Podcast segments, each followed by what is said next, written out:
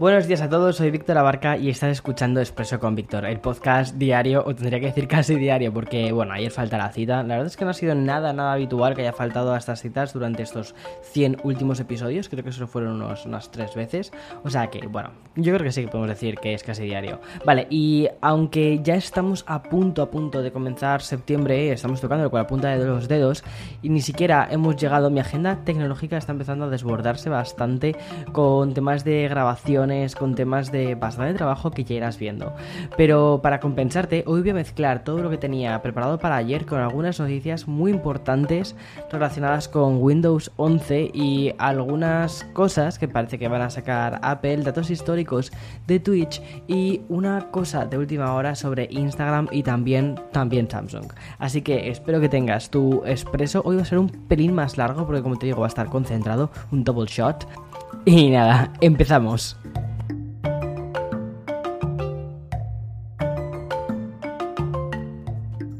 Bueno, estamos con unos días de muchas idas y venidas por parte de Microsoft, porque mientras muchos estábamos disfrutando del verano, la compañía liderada por Satya Nadella nos ha tenido en vilo a millones de usuarios, sobre todo con el tema de quiénes van a poder disfrutar de Windows 11. Bueno, pues ya tenemos varias cosas. Lo primero, ¿cuándo va a salir Windows 11? Que parece que será el 5 de octubre, lo cual tiene todo el sentido del mundo que sea justo en esta fecha.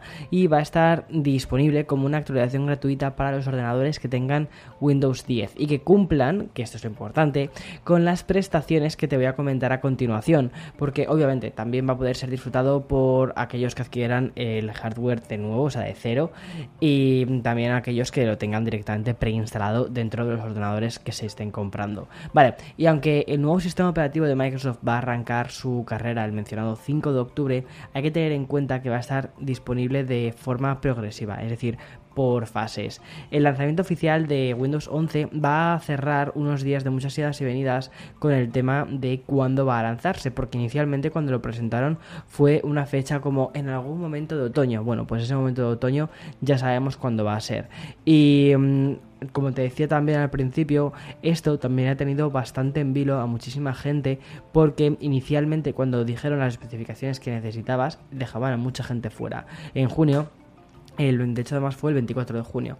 Microsoft anunció que el próximo sistema operativo solo podría ser compatible con un procesador igual o superior a la octava generación de Intel.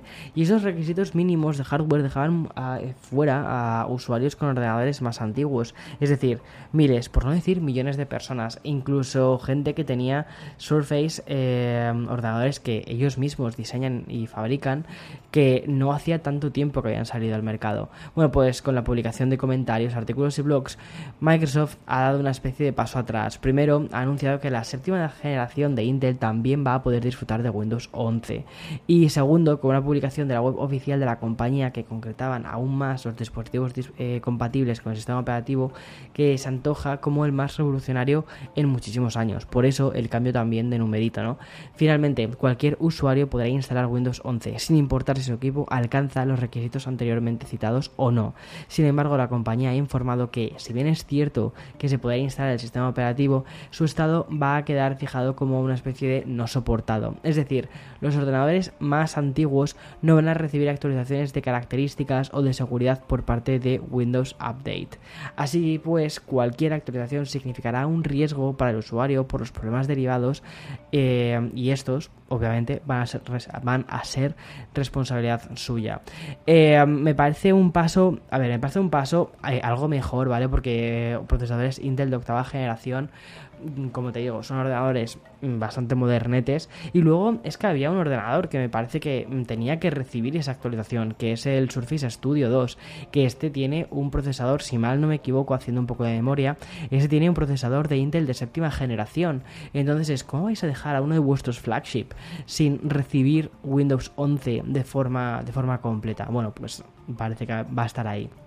Otra cosa que también te quiero comentar es que durante la presentación que hicieron el día 24 dijeron que muchas aplicaciones de Android iban a poder correr dentro de Windows 11 a través de la tienda de aplicaciones de Amazon. Bueno, esta, esta, esta, nueva, esta novedad no va a estar disponible para el mm, día de lanzamiento, sino que va a ser algo que probablemente se termine lanzando en algún momento, seguramente principios del 2022, porque todavía les toca pulir algunas cosas. Bueno, y hago una especie de paréntesis de la información más pura para darte paso a una pequeña filtración que le ha llegado al departamento de rumores. Y es que gracias a una información publicada por el blog MacRumors, que es probablemente una de las webs más importantes en cuanto a rumores y filtraciones, el futuro iPhone 13 podría tener la capacidad de hacer llamadas satélites integradas. Vale, explicado para terrestres. ¿Qué significa esto? Bueno, pues que el nuevo iPhone 13 se podrá conectar a satélites de órbita terrestre eh, gracias a su chip personalizado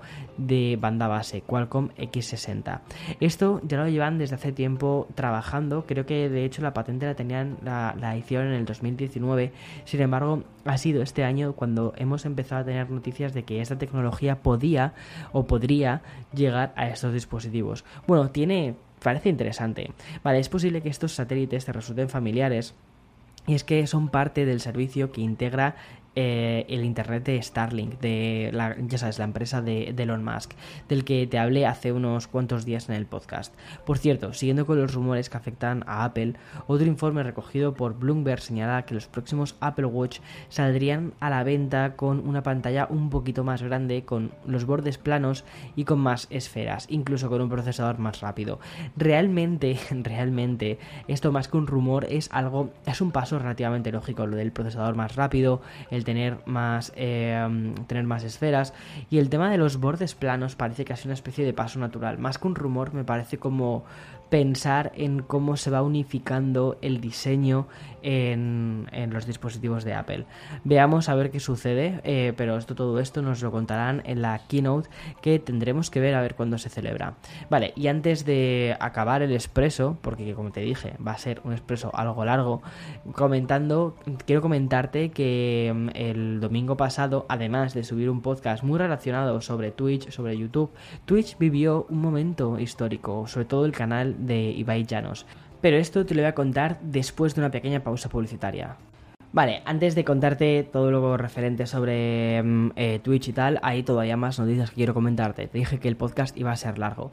Y además muchas de estas son noticias un poquito de última hora. La primera concierne al nuevo Galaxy Watch de Samsung que acaba de ser estrenado y que por cierto estoy a tope con las reviews, no del Watch, sino del Flip y del eh, Fold. Vale, y es que el reloj de Samsung que lanzó hace nada y también ha lanzado una nueva aplicación y no es nada más ni nada menos que la función de Walkie Talkie, como lo, oye, como lo oyes, como si estuviésemos viviendo en una especie de episodio de Stranger Things o como si directamente hubiese también, aparte de tirar de nostalgia, con una funcionalidad muy ochentera y noventera, como si hubiese cogido manual de cómo se hace un Apple Watch y dijese, voy a poner esta aplicación. Vale, es una aplicación que como ya te dije en su momento cuando hice el vídeo sobre el Apple Watch no iba a usar mucho. De hecho no he utilizado mm, creo que nunca pero la diferencia fundamental que radica con la aplicación de Apple Watch que tiene el mismo funcionamiento es que en el Watch, eh, en el Galaxy Watch 4 vas a poder hacer el push to talk con dos o más usuarios y también un chat grupal que supera sin duda a la aplicación que Apple lanzó en 2018 para sus smartwatches.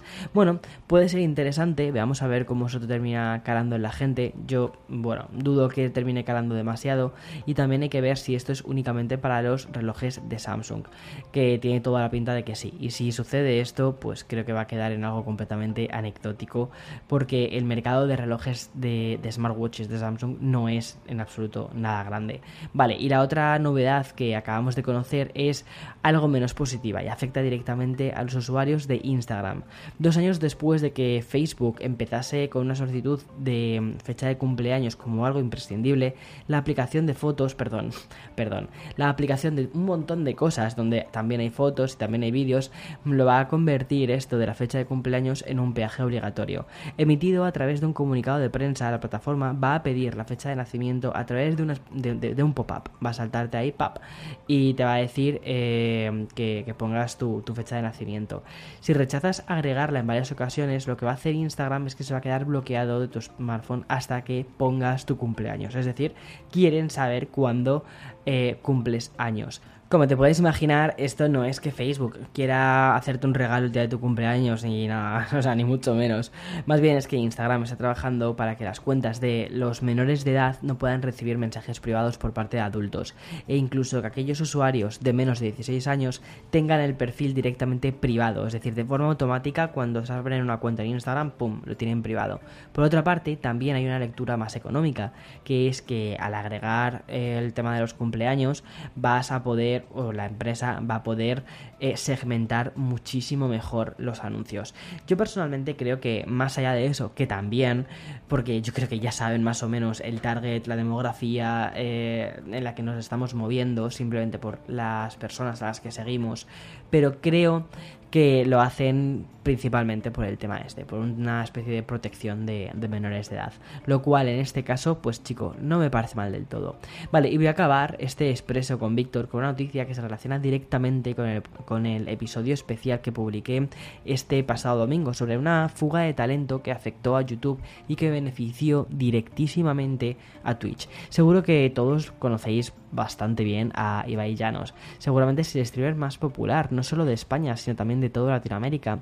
Y gracias a las grandes relaciones que tiene como comunicador, que además es, es muy buen comunicador, se ha fraguado en el mundo del fútbol y de élite una historia.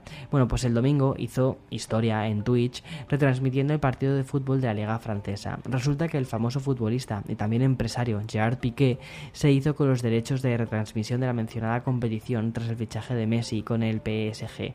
Y a la hora de buscar plataformas para emitir este primer partido del mejor jugador del mundo, pues Piqué lo que hizo fue vender los derechos a una cadena generalista tipo Telecinco. Eh, bueno, de hecho, Telecinco. Pero también le cedió los derechos al canal de Twitch de Ibai Llanos. Por cierto, para redondear aún más este nuevo estatus de comunicación, Llanos se rodeó y contó con grandes periodistas pertenecientes a la generación millennial y que disponen de sus propios canales en YouTube y también en Twitch.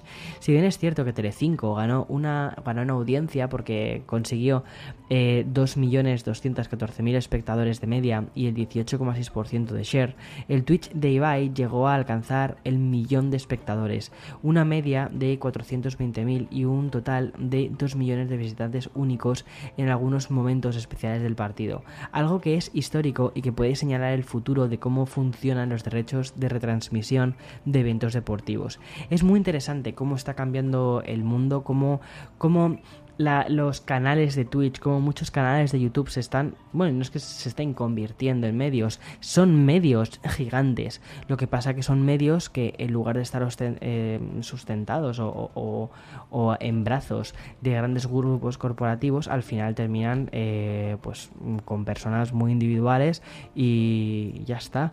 Me parece muy interesante y por eso he decidido dar esta noticia, porque mm, aunque yo personalmente, eh, a mí el fútbol no, no, me gusta, ni me gusta ni entiendo de fútbol, sin embargo considero que sí que es un tema muy importante lo que está sucediendo, porque cada vez se están viendo como las, las grandes cadenas, los, los medios tradicionales y los medios nuevos, Twitch, YouTube, están conviviendo, están teniendo que buscar nuevas formas para que ambos eh, terminen ganando, porque ya las audiencias no están solo delante de una televisión, también están en los teléfonos móviles, también están en los ordenadores y también están en las tablets. Y los comunicadores, personas como, como Ibai, eh, pues son personas con muchísimo carisma y que a la televisión pues quizás en el formato tradicional no terminan de, sentirse acogidos o de estar ahí, pero en un formato en el que se sienten, o sea, es suyo, es un formato propio, han creado su propio show con su propia identidad, es lo que hace que al final este tipo de, um, de eventos, ya sean deportivos, ya sean musicales en un futuro, tengan mucho sentido que lo retransmitan este tipo de, personas. En fin, hasta aquí el episodio de hoy. Me parecía mm, que merecía la pena tratar muchas de las noticias que he tratado de una forma un poco más extensa. Y nada, mañana como siempre, más y mejor que tengas un feliz día. Hoy es martes. Chao, chao, chao.